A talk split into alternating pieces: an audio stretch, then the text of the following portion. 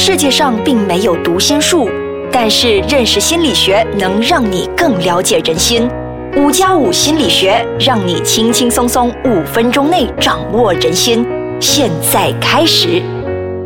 Hello，大家好，又来到新的一集的艾斯卡枪五加五心理学，，今天一样有我 MC 还有我 Lay King。在现场跟大家一起分享有关心理学的知识。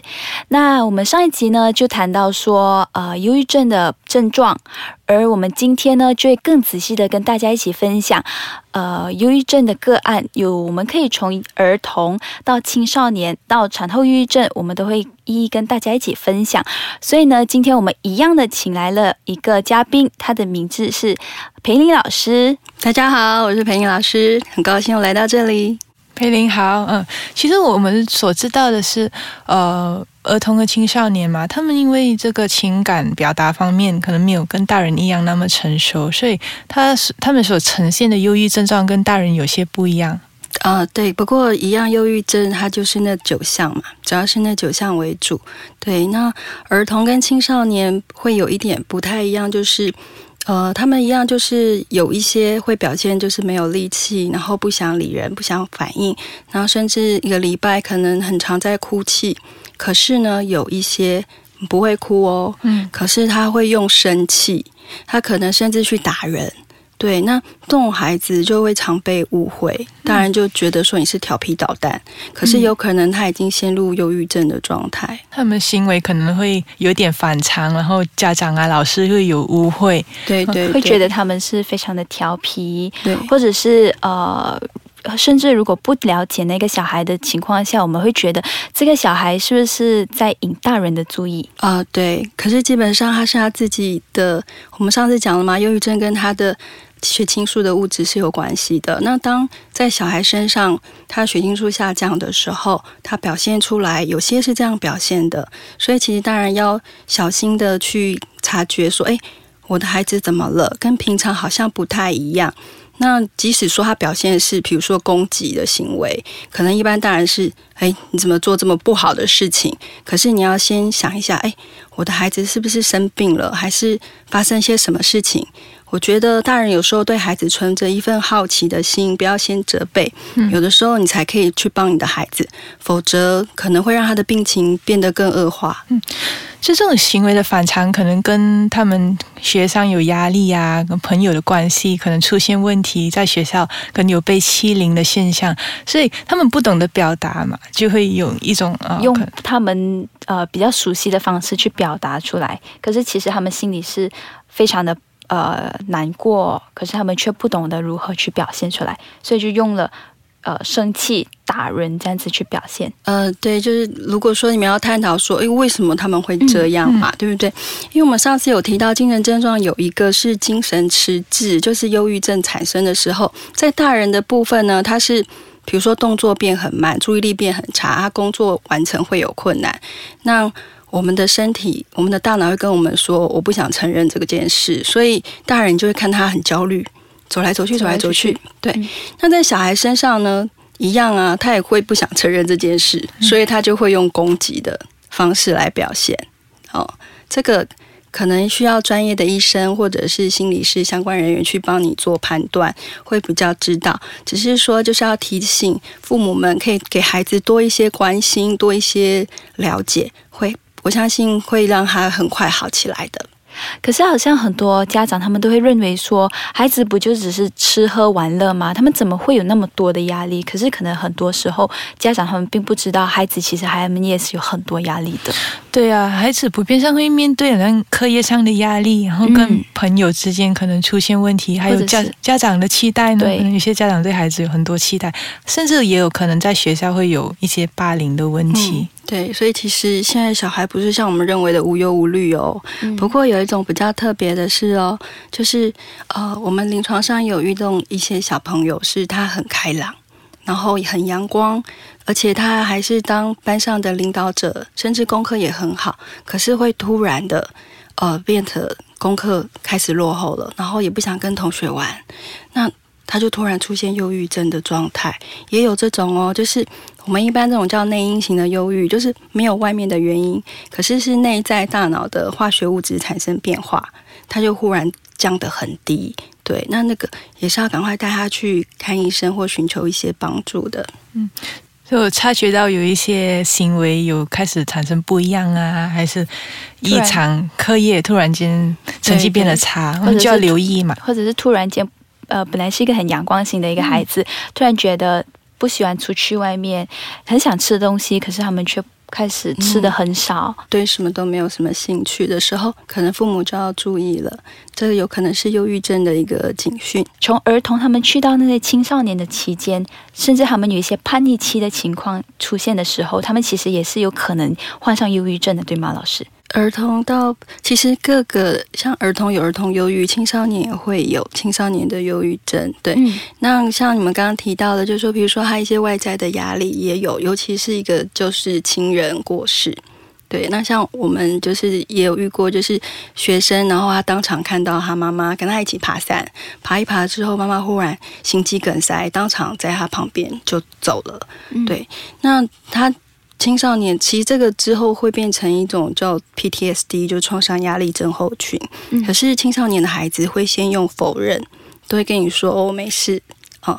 不过就是你，我觉得大家都是 keep in mind，就是放在心里，就是这个孩子其实他有一些创伤的经验在的，所以有可能他会在两年后甚至三年后，也许是妈妈的一个忌日。像我那个学生就是这样。他到三年后的时候，妈妈一个忌日，他就忽然整个忧郁症就整个发作起来，然后就一直哭，一直哭，哭了一个礼拜这样。那听老师这样说来，每一个忧郁症的，它背后都有它的原因的呃，其实都是需要我们去关心和注意的。对，那可是你有没有想过，也有很多孩子，比如说他遇到父母过世，可是他没有忧郁症。也是有这样子的状态，所以其实除了外在的压力跟因素，还有包括自己内在的因素，两个就是呃交成之后会产生的一个结果。可是 anyway，他都不是故意的，嗯，他是生病了，是需要做治疗，需要被关爱，就像你生其他的疾病一样，都是需要被照顾跟关爱的。好，我们刚刚又聊过了。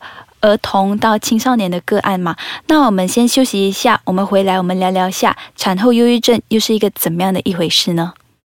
好，现在我们要和培林讲一讲关于产后忧郁症。嗯，其实产后的妈妈面对很大的压力，对吗？可是啊，嗯嗯，生理因素是其中一个产后忧郁症的成因。对，其实呃。一般我们在医院之前，我们有在妇产科做过一些筛检，就是呃，其实除了产后忧郁症，有些妈妈其实在怀孕过程哦也会出现哦，对，就是她可能情绪起伏比较大，那其实呢都跟她生产、怀孕造成她一些荷尔蒙、化学物质的改变造成的。那有些妈妈如果说，哎呀，在产前就有这样子情绪起伏很大，忽然变很爱哭，那其实我觉得。要留意爸爸对，就也要留意说，哎，他之后生产完，因为其实这可能就代表着说，他整个荷尔蒙的变化会比其他的产妇更大。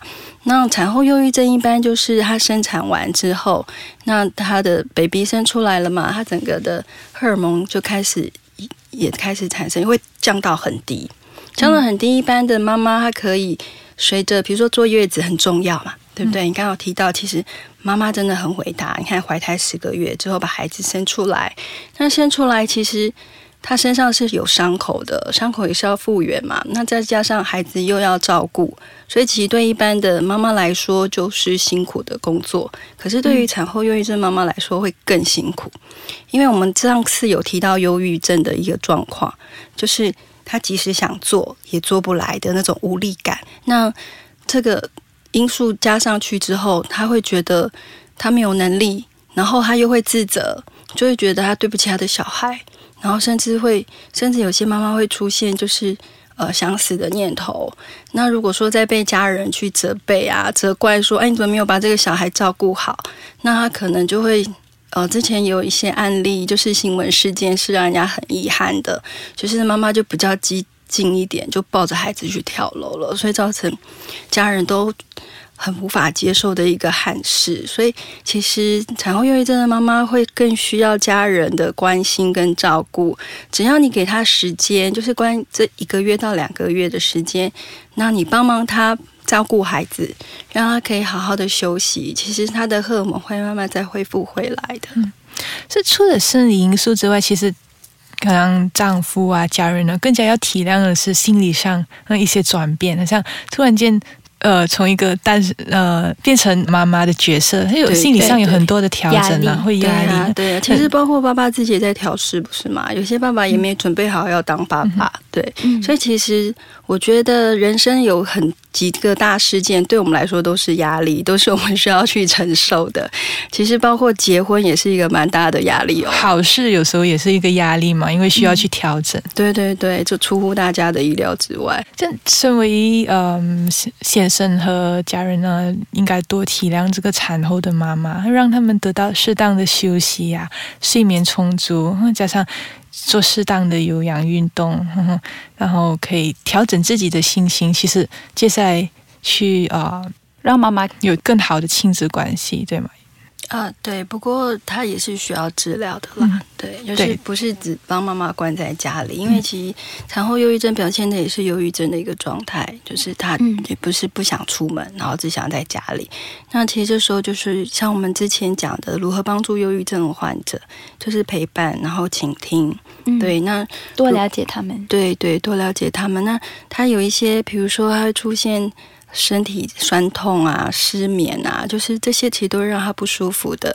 那其实就要鼓励他要去看医生，去接受专业的治疗。对，嗯，好。那所以作为我们呃身边的呃家人的话，我们可以多陪伴，多了解他们，给予他们多一点鼓励，还有支持，帮忙他们一起照顾孩子啊，或者是身为先生的可以多体谅啊妻子。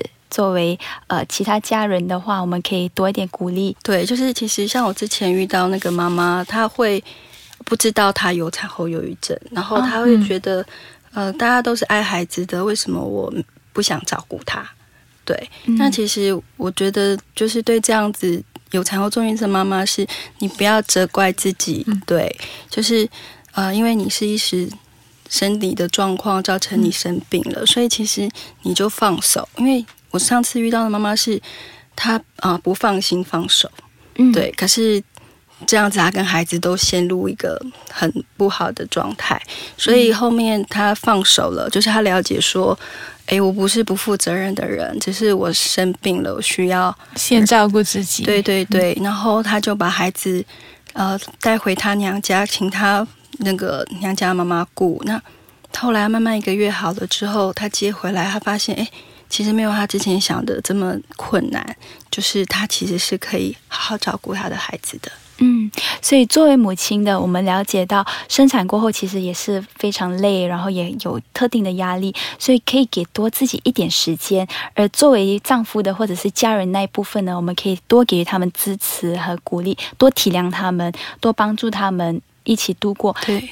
然后迎接这个一件开心的事情，没有错。嗯，好的，那我们呃今天就到此为止。我们谢谢裴林的分享，谢谢大家。下一集我们再见。好，如果你有什么问题的话，你可以去到 triple w dot i s k a c h a n g dot com dot my 与我们一起交流。